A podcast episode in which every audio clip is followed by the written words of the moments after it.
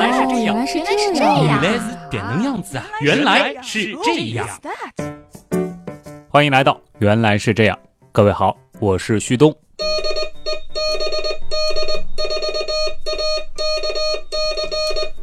这位同学准备今天的这一整期节目全部用这种方式和大家交流是吗？好，现在我宣布啊，这一期原来是这样的，是旭东一个人讲啊。侬好开口了，大家好，我是水兄。一时不知道怎么接下去了啊。那么其实今天这个开场方式，大家应该已经猜到了啊。我们今天要聊的就是水兄除了天文之外的另一个最爱吧，无线电啊。嗯，众所周知，我们的水老师呢是一只大大的火腿啊。啊，火腿。你还是跟大家来解释一下吧，火腿为什么会和无线电爱好者有关系？英文叫 ham 是吧？可以称之为无线电爱好者的一个昵称啊，就是一个指代。如果说你要英文直译的话，那肯定没问题啊，肯定是有这个词叫 amateur radio operator 啊，一般都是指这个业余无线电操作者类似的啊。那么 ham 这个词呢，等于是业余无线电爱好者的一个指代。但是这个出处是哪里呢？其实并没有一个非常准确的说法。听说呢是这样，过去呢有电报员，当时来讲可能也不是一个非常好听的绰号，就是别人称之他为火腿。这可能当时只是指一个人，后来呢就变成指了一群人。因为曾经有一段历史，就是在美国啊，铁路发展起来之后，电报员奇缺啊，然后呢就会涌现出来很多的这样的非常年轻的啊，二十岁左右啊这样子的一个 boy，就是电报员。当时呢，就是好像他们火急火燎啊，然后呢吃饭啊什么东西也都是顾不上，可能啊就是类似于这样。那么他们也喜欢吃火腿啊或者怎么样，反正有各种不同的版本啊。你别说，好像还有点道理啊。考虑到就当时可能很多的电报站的位置也比较偏僻，对吧？新鲜的肉食也很难送到啊，这估计只能靠火腿来补充日常所需的蛋白质了。这我瞎猜的啊。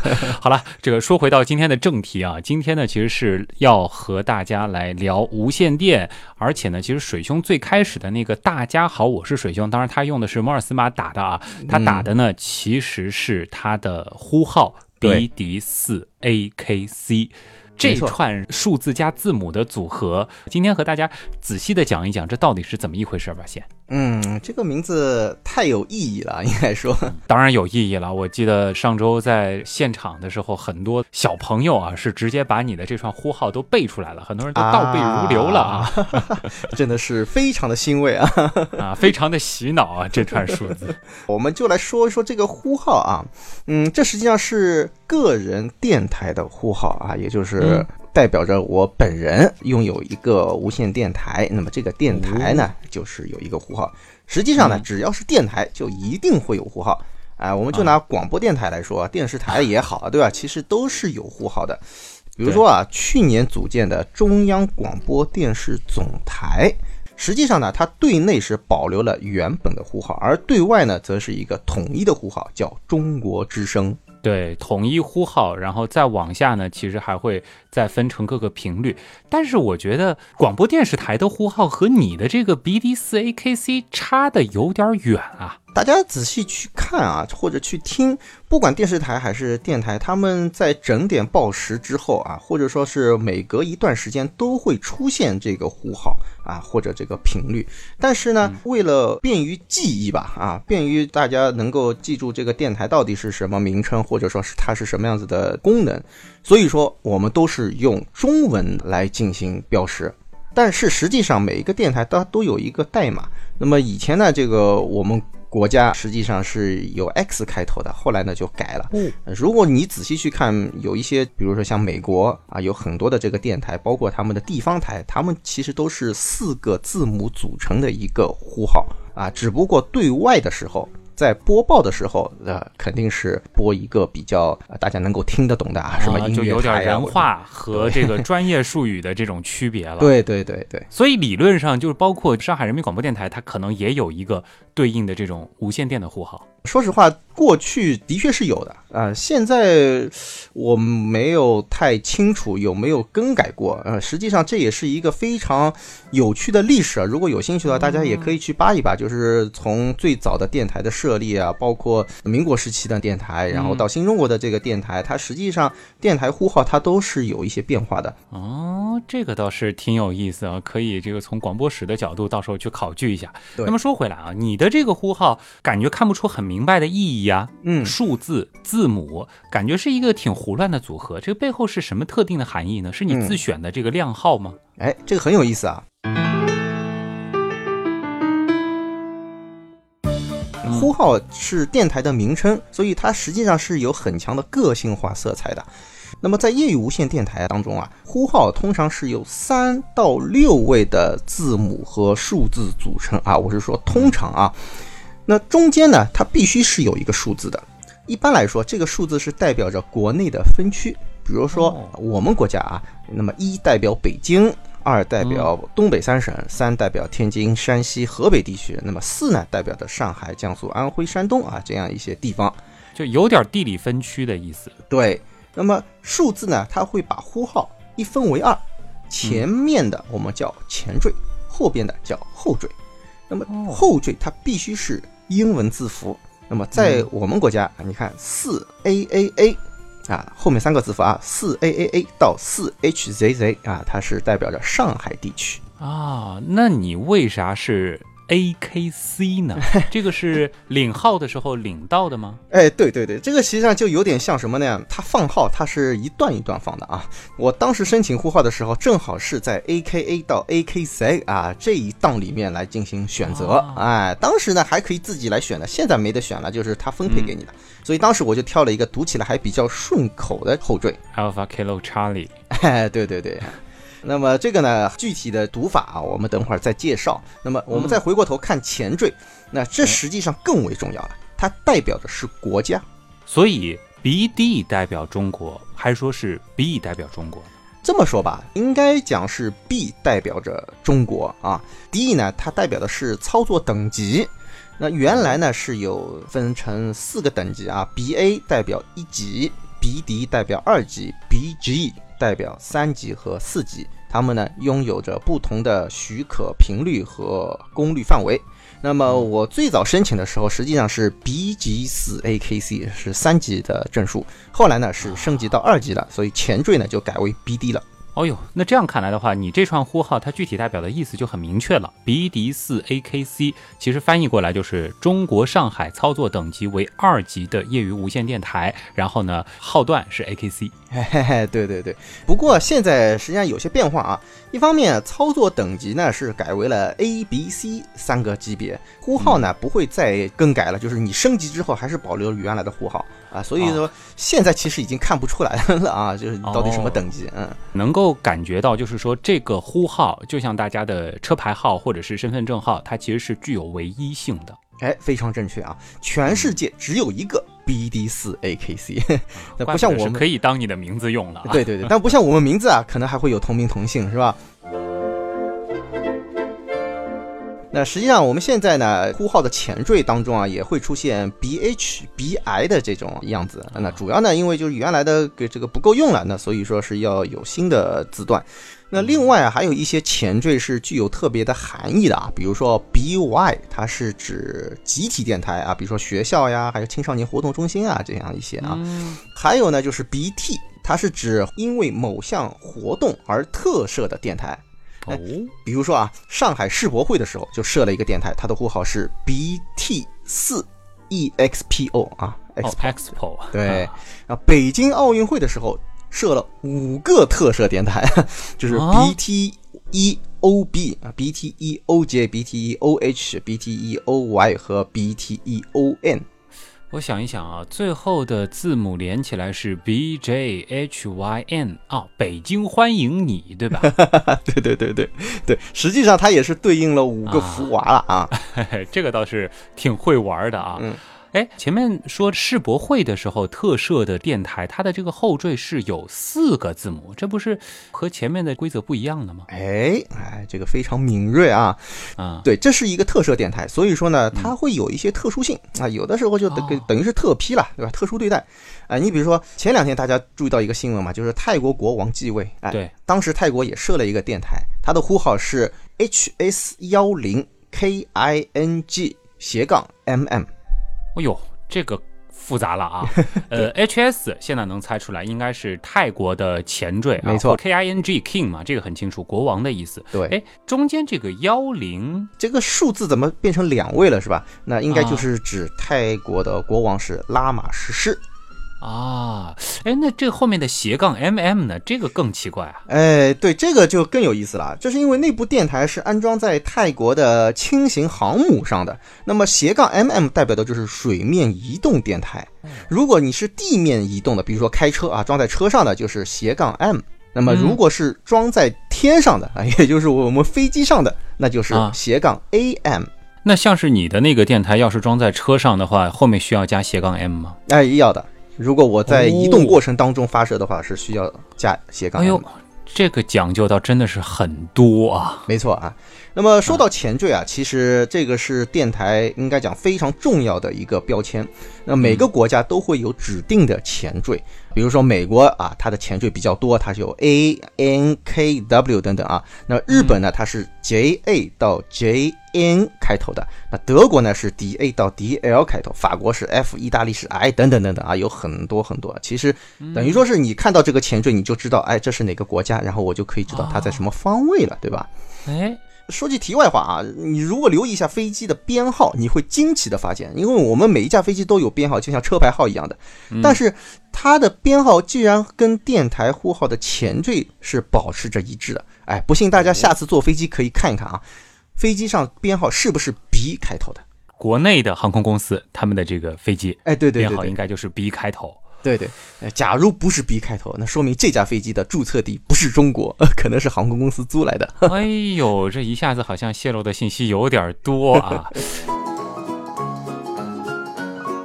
你看啊，光是电台的呼号就讲了半天啊。水兄的身份呢，我们再重复一下，他呢是业余无线电爱好者，然后呢，他拥有的电台呢叫做个人业余无线电台。那具体来说一说吧，就是你的这个电台和我们的这个广播电台到底有什么不一样呢？嗯，首先，业余无线电啊，它的意思也是非常显而易见的，就是指个人的业余爱好，它不是承担专门业务的电台。什么叫专门业务呢？那你可能是比如说转发某些信息，或者说是信标台等等，这些都是叫专门业务。那个人业余无线电台，它主要进行的是无线电的通信、测试、比赛，还有技术交流啊。说实话，你可以就是把它当做一个电话来对待。嗯它不能但是对对，它不能承担广播业务。注意啊，这个我熟啊啊，这个是尤其是在国内是肯定不可以的。这个黑电台这个一直是重点打击对象啊。没错没错，它也啊。不能投入商业的用途啊，不能可以，哦也不能涉及到政治、军事、经济等相关的内容或者活动。当然嗯，打仗的时候除外啊。啊，但这个其实可以理解的，这个都是和民生啊，包括国家安全相关的重点的领域啊，这肯定是个人的电台是不能够涉足的，对吧？对对对，没错。哎而且可以想象，就是因为这一项技术还是我们说会触及到一些这个比较敏感的领域的，所以嗯是不是说不是随随便便哪个人想申请就能申请得到的？它是不是需要一个专业的执照？啊，对对对，那每个国家对无线电资源以及无线电业务都有着严格的管理啊。像我们国家设立任何的电台、电视台啊，哪怕你只是接收不发射，也必须提出申请啊，获得批准。那么像我们国内的话，我的执照是工信部啊发放的有啊，高很高级的啊哎，这个国家级的证书。所以我们呢，实际上要先考操作证书，那拿到呼号。啊，那么就好比说是你获得了驾照，你可以上路了。然后呢，自己可以购置设备，当然你也可以 DIY，、然后拿到国家无线电管理局进行验机，也他要查验你是不是符合相应的标准，达到相应的这个指标啊，就可以获得电台执照。啊，这一步就相当于是买了车，然后还得去验车，验车通过了呢，挂牌才能上路。而且这个牌照的内容决定了你是不是能够上高架，或者说是进市区。嗯，完美啊，解释的很到位。嗯，总之啊，在我国，那从国家到地方。都有一系列的法律法规对无线电活动有着明确的规定，每个人都要遵守，哪怕是国外的无线电设备或者相关的人员在我国境内进行无线电的操作，也必须遵循我国的法律。哎，可想而知。比如说前面其实都已经谈到这个航空了，对吧？这个有很多的操作，就直接是会涉及到危害，比如说飞行的安全啊等等啊，这其他的领域就不细说了。总之，这一定是需要遵守相关法律的，是需要把它关在一个制度的笼子里面的啊。没错，对。前面呢，我们是把电台呼号的含义啊，向大家做了一个简单的说明。接下来，我们可以用以下这两种方式来报水兄的呼号，是吧？一个呢就是什么 Bravo Delta Four，还有一个就是答滴滴滴答滴滴这样子，是吧？简单说，你可以认为啊是这两种方式啊。前一种呢，我们把它叫做话务啊，也就是你说话的，呃，对着话筒来叫的，或者说是语音模式下的啊。后一种呢，我们就讲啊，就是。呃，属于报物啊，也就是通常所说的发电报。哎，这个就是摩尔斯码。嗯嗯嗯。那先说前一种啊，呃，这里呢其实也是想给大家普及一下一个标准字母解释法啊，这个东西。那我的呼号啊，比利斯 A K C。那么有的时候读出来的话啊，如果说是完整的拼读法，那就是 Bravo Delta Four Alpha Kilo Charlie。哎，其实大家仔细看一下，就会发现啊，是以那个字母开头的单词。实际上，大家对此啊并不陌生啊。比如说，我们以前在读书的时候，对吧？在选择题里面会出现 A、B、C、D 四个选项。我们说到 B 的时候会说什么呢？有个额外的解释，不会。D 呢？对，就是 dog，对吧？哎，这个是因为 B 和 D 其实字音很像啊。还有就是类似于我们可能有的时候会说两扇门的 M 和一扇门的 N，当然北方的同学可能喜欢直接把那个 N 发成 N，对吧？啊，对对，N 啊 M 对吧？这样子。其实啊，我们汉语当中啊也是有类似的做法的啊。我记得小时候就有个童谣：你姓啥？我姓王。什么王？三横王。你姓啥？我姓黄。什么黄？草头黄。这其实呢也是怕发音非常接近，结果对方听不清楚。尤其是你像这个我们我们上海话这个方言里面，王和黄直接是一个音，对吧？对。所以呢，就需要用更长的一个单词词语或者说一个注解加以说明啊，并不是说这个水兄一定要显示自己英文很好，所以 B D C K T 这么简单的几个字母还非得说的这么长，是吧？啊，其实大家想一想就知道了，英语字母当中是有大量发 E 这个音的，是吧？哎，对，B C。D E G 什么 P T V 啊，太多了啊！嗯，确实非常容易混淆。再加上在远距离的无线电通信时啊，往往会受到电离层的影响啊，信号会出现衰减，那导致你就更听不清了啊！啊，干脆这样吧，这个其实我也挺好奇的，就是你用这个标准字母解释法，把二十六个字母顺着来一遍。那行啊，给大家做个科普啊：Alpha Bravo Charlie Delta Echo Foxtrot。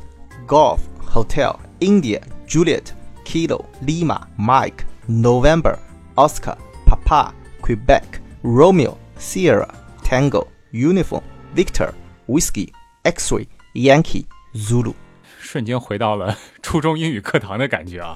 哎，这里边有几个词倒不是特别常用的，而且有一些是人名、地名，当然还有一些是比较常见的这个词。当时选词的这个逻辑大概是什么？哎，事实上，这种字母解释法最早就是国际民航组织所使用的。啊，大家想想看，在飞机上啊，就飞机和地面通信的时候啊，这个是不能搞错的，对不对？所以呢，需要来做一下解释。后来呀，是美国业余无线电联盟推荐使用了这种方法，所以呢，现在是被广泛的运用在航空、航天、航海、军事作战啊等等各种场景当中。哎，就连美国啊。他们警察在抓车辆违章的时候，也会拿起话筒啊，然后就直接喊字母解释法来报送这个车牌号码。你别说，其实我国的警方啊，有一些我也知道，就比如说动拐，对吧？啊啊啊！这个也会有，因为数字里边其实也会存在一和七，汉语当中发音很接近嘛。我觉得这个真的是可以好好的推广一下的。前两天我在跟一个客服打电话的时候，其实也是涉及到报那个英文嘛，嗯，然后不知道是电话信号不好，还是说他的这个听力真的是有问题，就是这个什么 B D G 这些。反反复复，他好几遍都没有听清楚。如果说我们彼此之间都能够用这一套来交流的话，那其实信息传达就很精准嘛，对不对？效率就高了。没错没错，尤其是你看像报邮箱地址，对不对？嗯，这个很容易搞不清，对吧？哎呀，这个比什么一扇门两扇门的这强多了啊！对对对，呃，但是有可能你得先给对方上一节课，什么叫字母解释法？哎，哎你刚刚前面好像还带到一句啊，就是说这是标准字母解释法，那是不是可以这样理解？还有非标准呢？确实有。那一方面啊，有些国家、地区或者个人啊，他会呃有一些自己比较习惯的解释方法。另一方面啊，如果呃面临电磁传播环境比较糟糕啊，你哪怕重复很多次相同的单词，呃，可能也未必能让对方听得清。所以呢，哎，你不如多给他几个选项啊，多说几个词，那这样的话呢，就可以来进行修正了啊。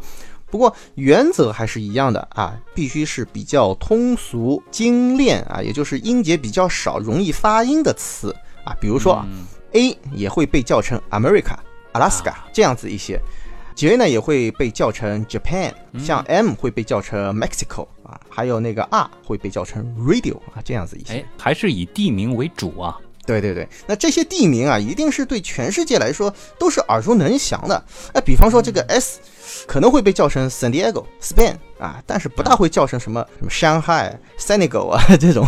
谁说上海不有名啊？上海不是还是一个英语单词嘛？这个除了地名之外，还有这个好像把人强行绑架到其他地方做苦工的意思。哎，这个很多人不大会直接联想到上海啊，而且很多伤害这个音，很多人是发不出啊。很多国家会发成上盖这种，可以理解吧？就反正就是大家能够互相明白的 S 打头的词，可能会更合适一些啊。这主要呢还是作为一个补充。对吧？嗯，脑洞太大，休息一下。如果听咱们的节目不过瘾，你也可以去我们的微信订阅号逛一逛啊。与节目有关的更多知识干货，每周节目的 BGM 歌单，还有趣味猜题闯关，都在那里了。微信订阅号搜索“刀科学”，刀是唠叨的刀。别忘了还有天文茶餐厅。稿子上好像没写这句话。嗯。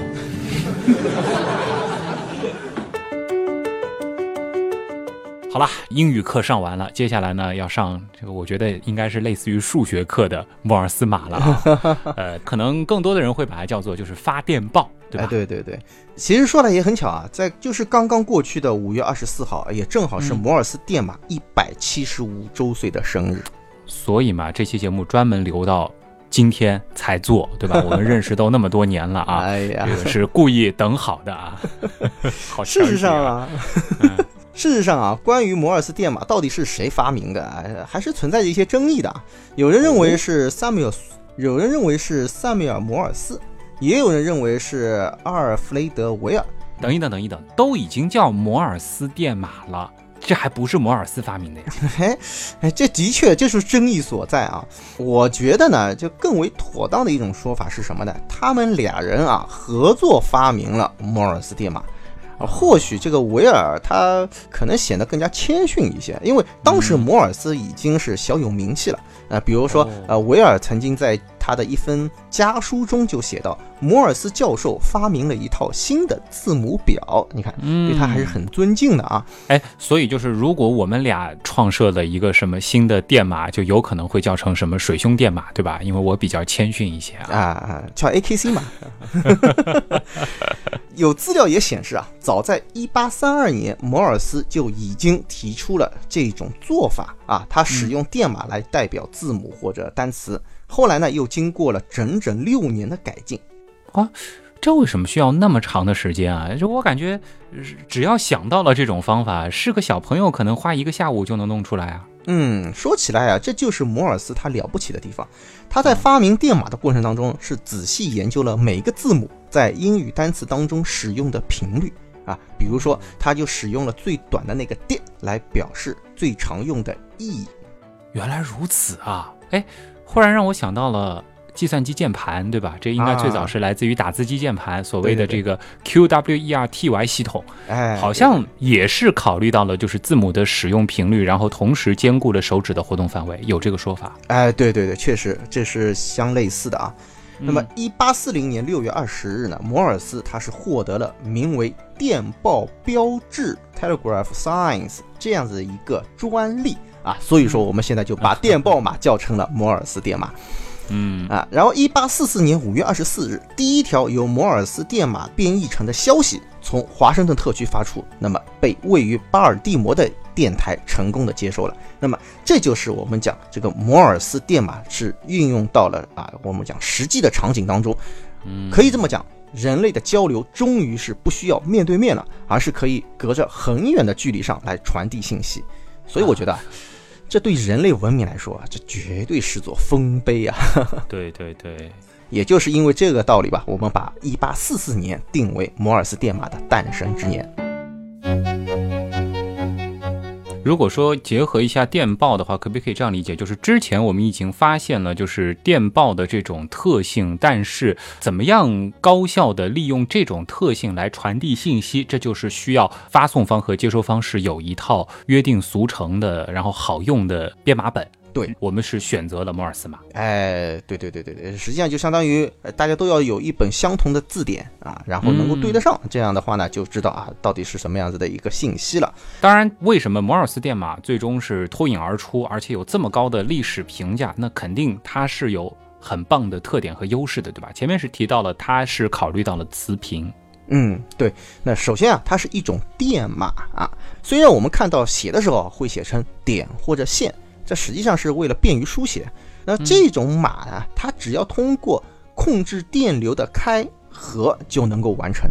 也就是说，我们把拍发电报的开关啊叫做电键，就像我们按门铃一样的，按下去就接通了电路，就会有一股电流传送出去。松开呢，哎，它就自然不通电了。哎，跟二进制码有点儿异曲同工啊，然后都只有两种状态，非常的简单。嗯，所以说从实现的技术来讲啊，是非常容易实现的。而从信息传递来讲呢，啊，它也是最可靠的啊。你也可以就是装一个灯泡啊，或者说装一个什么蜂鸣器，它就能够发出声音来了，对不对？对。呃，比如说我们前面说了字母解释法，它是通过语音的方式来传送。但是你要知道，在早期，即便是有线电话，它的信号也是非常容易衰减的，传不了太远。而无线电传递信号呢，也容易被电离层吸收啊，或者是发生衰减。因此，很多情况下你是无法分辨出对方在说话的。而你要听清每一个词啊，它确实会有一些困难。是，相较而言，摩尔斯电码的传递信息的这种功能啊，它就非常的强大。因为什么？它太简单了，因为不存在听得清和听不清，你只要听得见或者听不见，对不对？哎，这个很精辟啊。那其实也就是说，只要信号没有衰减到完全被噪声淹没，其实就能够被分辨出来。那么剩下的问题大概只有就是区分那个长短音了。嗯，没错，长短音啊也是有规范的。摩尔斯电码它是由长音、短音组成，但是为了方便，我们把短音呢读作电，长音读作达，而长音的长度是短音的三倍。在一个字母当中，电码间隔为一个电啊，比如说呃字母 A 就是跌达，那么这个电和这个达之间的间隔呢，就是刚好一个电啊，所以这个电呢又被叫做一个单元。你干脆给大家演示一下吧。如果说真的是用发就打一个 A，它实际听上去是怎么样的啊？大家听啊，啊，这就是滴滴滴答，哎。那么如果是两个字母之间的这个间隔呢，哎，它的长度就是三个点，或者说是相当于一个答。那么两个单词之间，它的间隔就更长一些，它要七个电。我觉得其实光听你这样讲不够直观啊，倒不如你直接再给大家演示一下。就这样吧，就打一下 yes or no，你发个电报，大家来听一听，因为这里面既有字母和字母之间的间隔，也有单词和单词之间的间隔。好吧，啊，大家可以来听一下啊。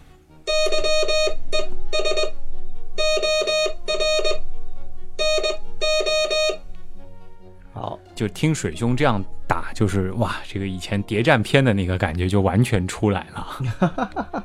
还可以再搞得神秘一些，是吧？哎，不过你别说，带了这种节奏之后啊，这个摩尔斯电码还是挺好听的，这有点这种乐感或者说是节奏感啊。对对对，因为长音、短音它都是有相应的标准的，有这个要求的，所以大家听上去这个节奏感非常强。这实际上也是从某种程度上面来讲，增加了它的识别度啊。对，这个同时也是增加这个电码的可靠性啊。对，而且就只有短和长，这也是比较简洁的，否则的话来一个什么三拍长、五拍长，这个真的要混乱了，是吧？对对对。那顺便呢，也提醒大家，现在我们看到的摩尔斯电码这个字母表，实际上是国际电信联盟啊使用的标准摩尔斯电码表。那么在摩尔斯申请的这个专利的基础上啊啊，是又做了一些调整的啊。其实说到这个辨识度啊，还可以提一个东西，就是大家所熟悉的 SOS。对，你说它有什么含义吧？我告诉大家，它没有含义，它就是因为在摩尔斯电码表当中。这个三个短滴滴滴，三个长哒哒哒啊，这样子呢，它的区分度是比较的明显，所以呢，用作求救信号的时候呢，更容易被识别到。哦，所以不是什么 save our souls 之类的这样子的来历，就是实际上从电码当中比较清晰明了。对对对，没错。其实说回来啊，就是摩尔斯电码它再高级，它只是一个二进制编码系统。记得这个前两天还在和水兄这个讨论，就是。要不要让小朋友从一出生的时候就开始学这个莫尔斯电码，让他成为第二语言？其实我的观点是根本没有必要，因为从这个交流的本质来说，它的传输效率或者说它的这个信息密度是远没有语音来的高的嘛。啊，那是当然，而且确实没有这个必要啊。那么既然已经说到了通信，那么下面呢，哎，我想请大家听一下，就是我在参加无线电比赛时候的一段实况录音。CQ contest, CQ contest, Bravo Delta 4, Alpha Kilo Charlie, Bravo Delta 4, Alpha Kilo Charlie, contest.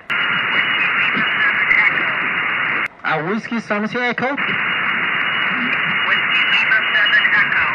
Whiskey Lima 7 Echo, 59319, 319.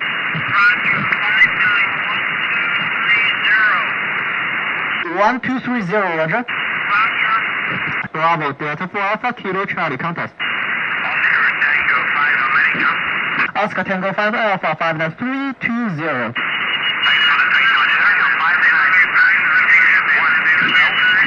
Uh, please, my number again.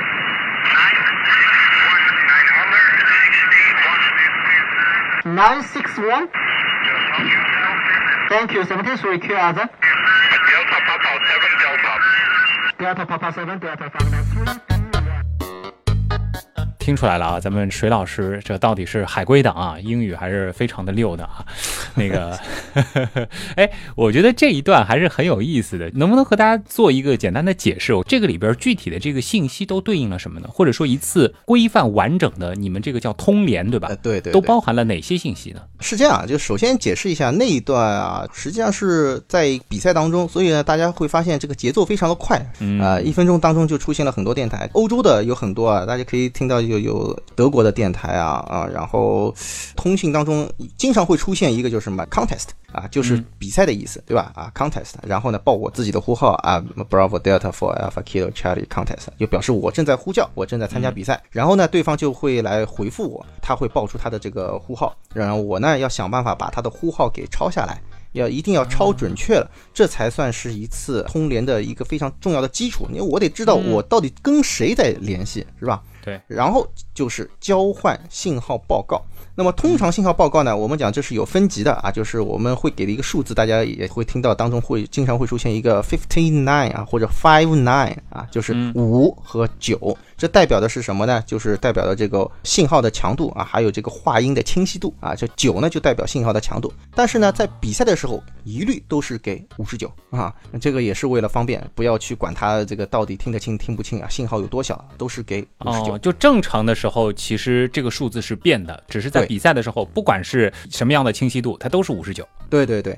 那么后面呢，再跟上一个数字啊，这或者说是一个编码，这个是在比赛时候的一个所需要交换的一个报告的内容。这一次的比赛呢，就是三月底的这个比赛，它是报一个序列号。啊，就是我从一开始，就第一个电台，我通联到的第一个电台就是零零一啊，零零二、零零三这样子这个顺序编下去，所以大家可以听到，对方会给我一个号码，我也会给一个对方号码。如果说是我觉得很自信啊，这个他报的这个号码完全没有问题，超收下来了，我可以不重复，我就直接回答他我超收了啊，然后就跟他说再见了。或者说是抄不下来，我可能我就要重复好多次啊，这种情况。嗯，所以我在想，这有的时候你都说什么联络到俄罗斯友人了，或者说是联系到了非洲友人了，这个都不多聊两句啊，就像赶火车 似的，其实就是为了比赛，对吧？对对对，这个说了没错啊，因为比赛的时候他就要求这个速度要快啊，因为呢嗯比赛时间通常呢是持续二十四小时或者四十八小时，当然这个当中肯定是包含了睡觉的时间，是吧？那你自己调配，对吧？对，所以比赛的目标就是在规定的时间内连上越多的同样在参加比赛的朋友，对对对对，然后以这个数量作为这个比赛的结果。没错。所以呢，我前面所说的啊，就是呃双方的呼号。信号报告啊，这个是这个最重要的内容。呃，这是一次完整通联的一个必须的。然后这些东西呢，都还会写在我们的一张卡片上面。我们每个人都会自己设计一张卡片，上面写着相应的，包括还有一些设备型号啊、使用的天线啊、功率啊等等这样一些信息。最后签上自己的大名，会通过相应的啊，我们有专门的这个渠道啊，就是我们卡片管理局来寄到对方手里去。蛮有意思的，就是有一点像是以前大家交笔友的感觉，哎，对，或者说是给朋嗯友寄明信片的那种感觉。对，它就是明信片啊，就是明信片，啊只不过它上面是有呼号，还有相应的这种，它是是为了确认我们这一次通联有效。所以说，啊呃，很有意思，你就你可以收藏到啊，这个全世界各个角落啊，你只要通联过，那呃都可以呃这个拿得到这个卡片，所以是非常有意思的一件事情。我大概 get 到就是为什么这个事情好玩了，尤其是我们倒回去几年，那个时候互联网还没那么发达，还没什么漂流瓶啊、摇一摇这些功能的时候，其实这个就是一个很好的让你可以和世界各地的人交朋友的机会。而且前面谈到了，就是这种赶火车的这个节奏，其实是在比赛当中。呃，在平时如果说就是玩，不小心连到了，真的是可以聊几句，或者说是聊很久的。哦，对，那是肯定的。呃，有的时候只要你英文比较好，信号也比较好，那你可以跟他多聊几句啊，这家长里短什么都可以聊。哎呦，这那会就是比如说今天连到他了，过个几天或者几个月又连到他了，这个还有问候一下。有有有，我曾经就有这种啊情况发生啊，就是我以前中学的时候联络到了一个日本人啊，嗯好几次都通联到，他也很喜欢跟中国的小朋友一块儿交流，而且他还会说一点中文，所以说很有意思。后来呢，他居然还呃来到了这个中国，来到上海，还跟我们见了面、哦啊，很有意思哎。呦，跨国的友情就可以从这个渠道生发出来啊！对啊，这明白了，的确是好玩。而且你要这样说的话，还有一个很实用的，就是在当时是可以锻炼英语口语的。哈哈，对对对对，所以叫电台英语啊。嗯，还有啊，在比赛当中啊，其实还会出现很多有趣的一些情况啊。比如说，我们嗯讲比赛的时候，它实际上很有讲究，你什么时候往哪个方向进行通联，嗯这个不知道徐东能想象得到吧？这个我之前听你解释过，就是说这个跟这个太阳有关系。对，因为我们讲电离层啊，它是富于变化的。那么它的嗯变化呢，是跟太阳有关系。就是我们知道电离层它是从下到上啊，它是分成好几层啊，D、E、F 一、F 二。那么太阳出来之后呢，它的电离层的厚度会发生变化。那么厚度的变化其实就会造成一个什么情况呢？就是说它的反射的能力啊，因为电离层它一方面会反射，一方面会吸收。啊，所以说呢，就会对不同波长的电磁波造成不同的影响。那这就引发了一个非常有意思的一个现象，就是说你要在相应的这个时间啊，选择比较恰当的时机，使用恰当的波段来进行这个通联。啊哇，比如说啊，如果你要跟欧洲进行通联的话，基本上就是一万公里左右了啦，对吧？对，那么要选择我们这里的黄昏时间，比如说下午四点到晚上八点这段时间啊，这个通联的效果是最好的，因为这个时候大气层啊，就是电离层的这种啊厚度，它刚好能够进行一个非常好的反射作用。啊，当然不能用镜子做一个简单的类比，但是有一点像镜子，但是在不同的时段，就根据太阳的这个不同的位置，它其实是会生成适合特定波长的无线电波打到特定区域的这种镜子，来帮着你把这个信号打过去。对，就是这样的。那么你会发现，有的时候啊，在叫着叫着，突然之间这个信号就没有了啊，可能就是因为电离层的环境啊突然发生了变化。哦呦，这本来这个两个人刚搭上，然后聊天聊得正投机呢，结果信号没了。对，真的要聊，只能明天差不多的同一时间再来了。对对对，很有可能。包括其实大家要知道，这个太阳活动的剧烈程度对电离层也是会有影响的啊。所以说，你说这个无线电跟天文还是有点关系啊。对对，联系上了。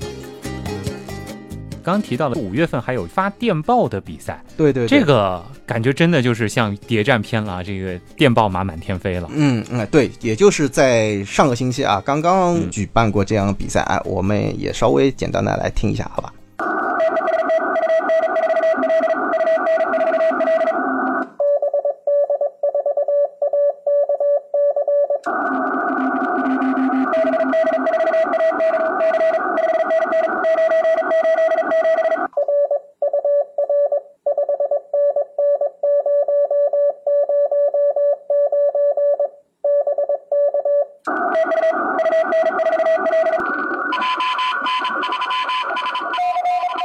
放太长，这个我基本上大家就完全听不懂你在干嘛了啊？感觉怎么样？反正就大家能够听到，就是好像有一个人啊在呼叫，然后我马上就插进去，我报了我的呼号。这这个因为我前面发过我的呼号，大家可能能够啊听得出来。然后呢就很简单的就是交换了一下数字啊，就是我发的是五九九啊，五九九呢就是电报里面它会加一位，就前面讲五十九嘛，它这里会加一位五九九，后面再加一个数字啊，所以很快的就能够通联完。也就是说，在这种情况下，如果大大家的这个收发水平啊，都差不太多，相对比较快的情况下，其实它的通联的效率是非常高的。对，而且前面其实也解释过了，就是说通过电报这种形式，它更加精准，哪怕这个信号不是特别好，基本上大家也能够听到，或者说是听明白对方要表达的东西。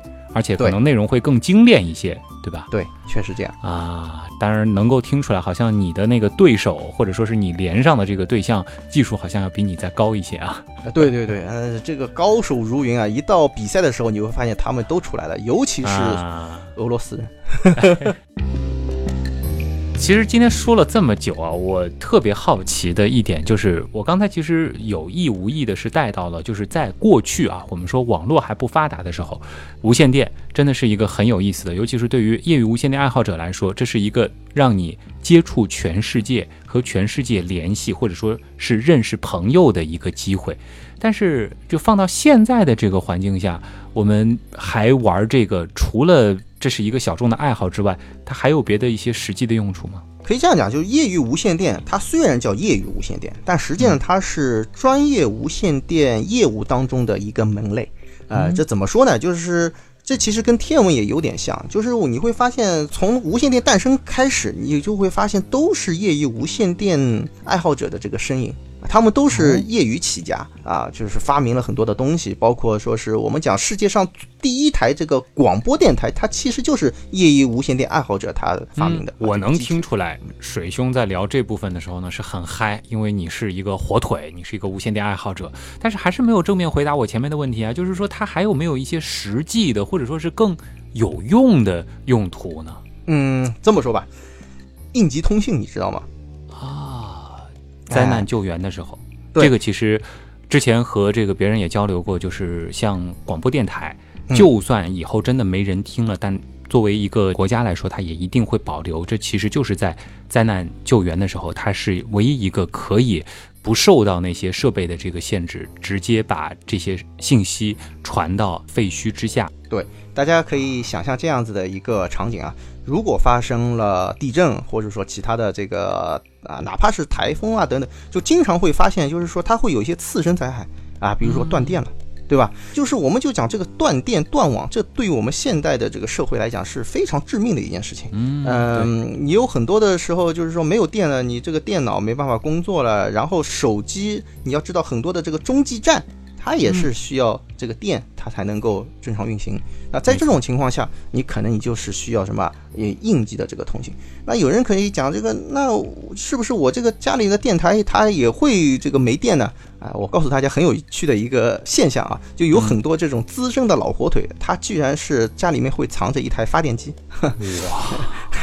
然后还有一个就是什么呢？就是车载电台啊，装在车上，你只要是有汽油，车能够开啊，它就能够怎么样？就能够啊这个发送信息。嗯哇，忽然想到了大量的这个所谓的废土题材的这个影视作品，或者说是这个末日题材的影视作品，其实都会谈到，就是在这种极端的环境和情况之下，呃，真的无线电台或者说是无线电会成为人类啊高效的或者说是首选的这种远距离的通信方式。我可以告诉大家一个鲜活的例子啊，就在我们国家啊发生过一次森林火灾啊，它实际上也是通过这个业余无线电啊，它最早把这个信号给发出去。那么再讲的大一些啊，大家都知道那个九幺幺，对，那个世贸大厦上面是有很多的这个通信基站啊，当时啊大家都知道，整个通信就陷入了瘫痪。那么当时在美国，他就建立起了一套机制，就是有一个业余无线电爱好者，非常资深的老火腿，他就是在这个五角大楼的一个通信网络当中一重要的一个节点，他是居中指挥，指挥全国的业余无线电爱好者来配合，包括消防、警察等等各个部门来进投入到这个救援当中。所以说，在整个抢险救灾的过程当中，业余无线电是发挥了非常巨大的作用。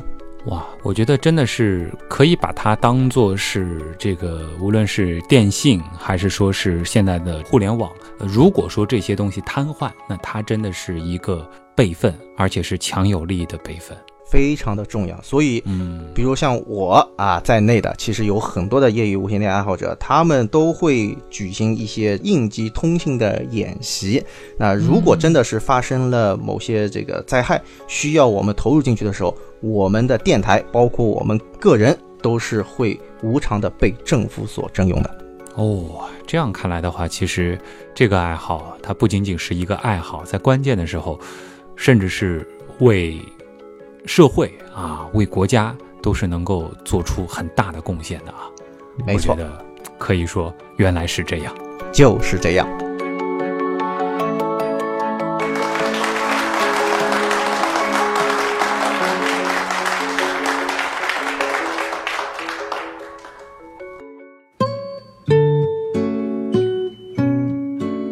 哎呀，这期节目算是了了水兄的一个心愿了，是吧？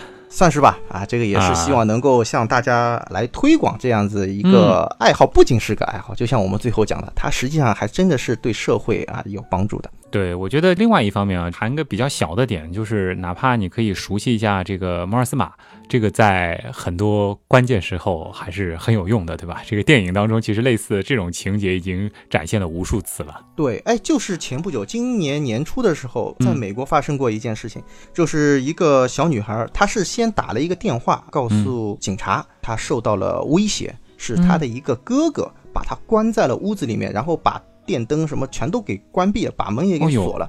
然后当警察接到这个电话，来到他家门口，发现，哎，屋子的门是锁着的，然后里面没有任何的动静。嗯那警察就在犹豫啊，到底是怎么回事？就在这个时候，他看到了这个房间里面的这个灯在闪烁，然后警察啊识别出来这是 SOS，于是破门而入。对，这是也是刚刚发生过的一个 非常经典的一个案例。就是我觉得再退一步，就是大家不一定说是要把整个摩尔斯码全部记住，那你也请记住，就是三短三长三短嗯这样子的一个信号。当然啊，如果说你是知道该如何使用相应的用语的话，那你当然不能光发 SOS，你还要把嗯自己的、比如说状态啊、坐标啊等等这些信息要发送出去。嗯，这个就更加的复杂了啊。当然，对于普通人来说的话，前面说到的这个跌跌跌打打打跌跌跌，这个记住嘛，这个可能就是今天原来是这样给大家带来的最实用的一个小贴士了啊。当然，话说回来，还是希望啊，我听我们节目的朋友这都能平平安安的啊，不会遇上需要用这个技能的那一天。但是有准备还是很重要的。对，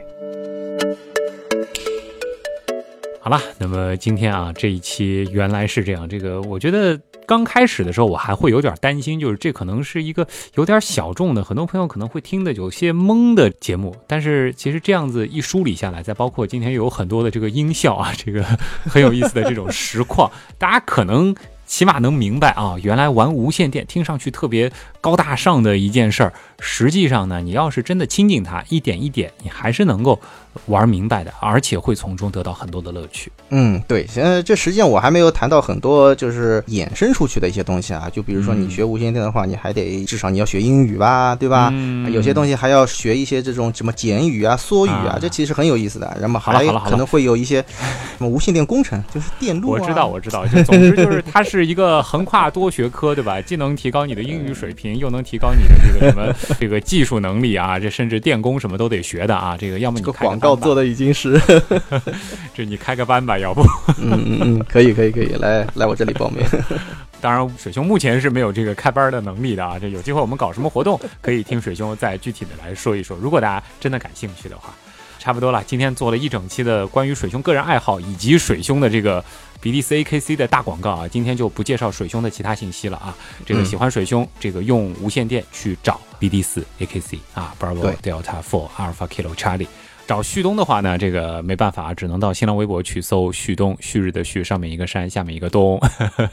另外呢，就是关注我们的订阅号啊，刀科学，刀是唠叨的刀，这里呢有更多跟原来是这样相关的这个信息。最后呢，就是欢迎大家加入我们的原样刀友会大家庭啊，这个是现在开放的是第九群牵牛群。哦，嗯对了。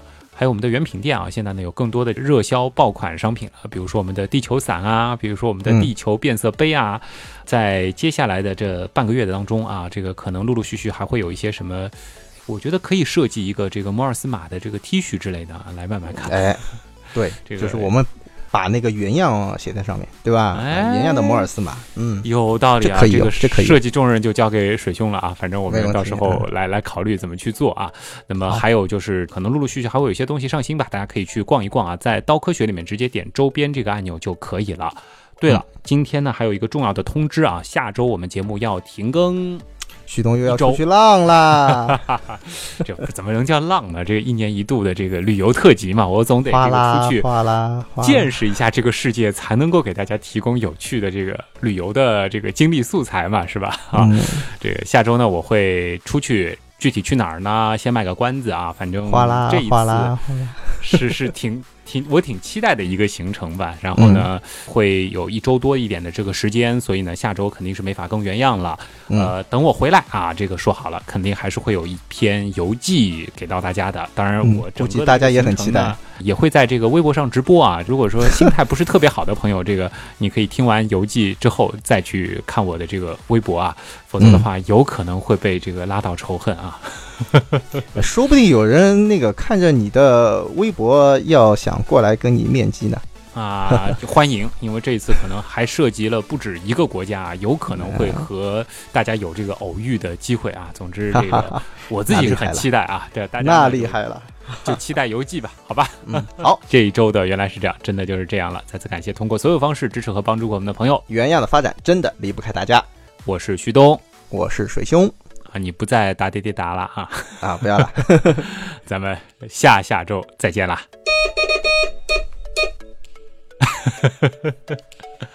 电电就是再见。OK。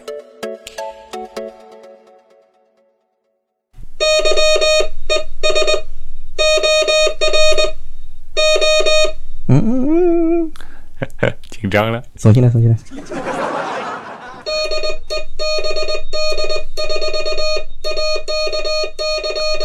哎呦，我快挡住他了，嘿对，再来一遍啊。就挡着点。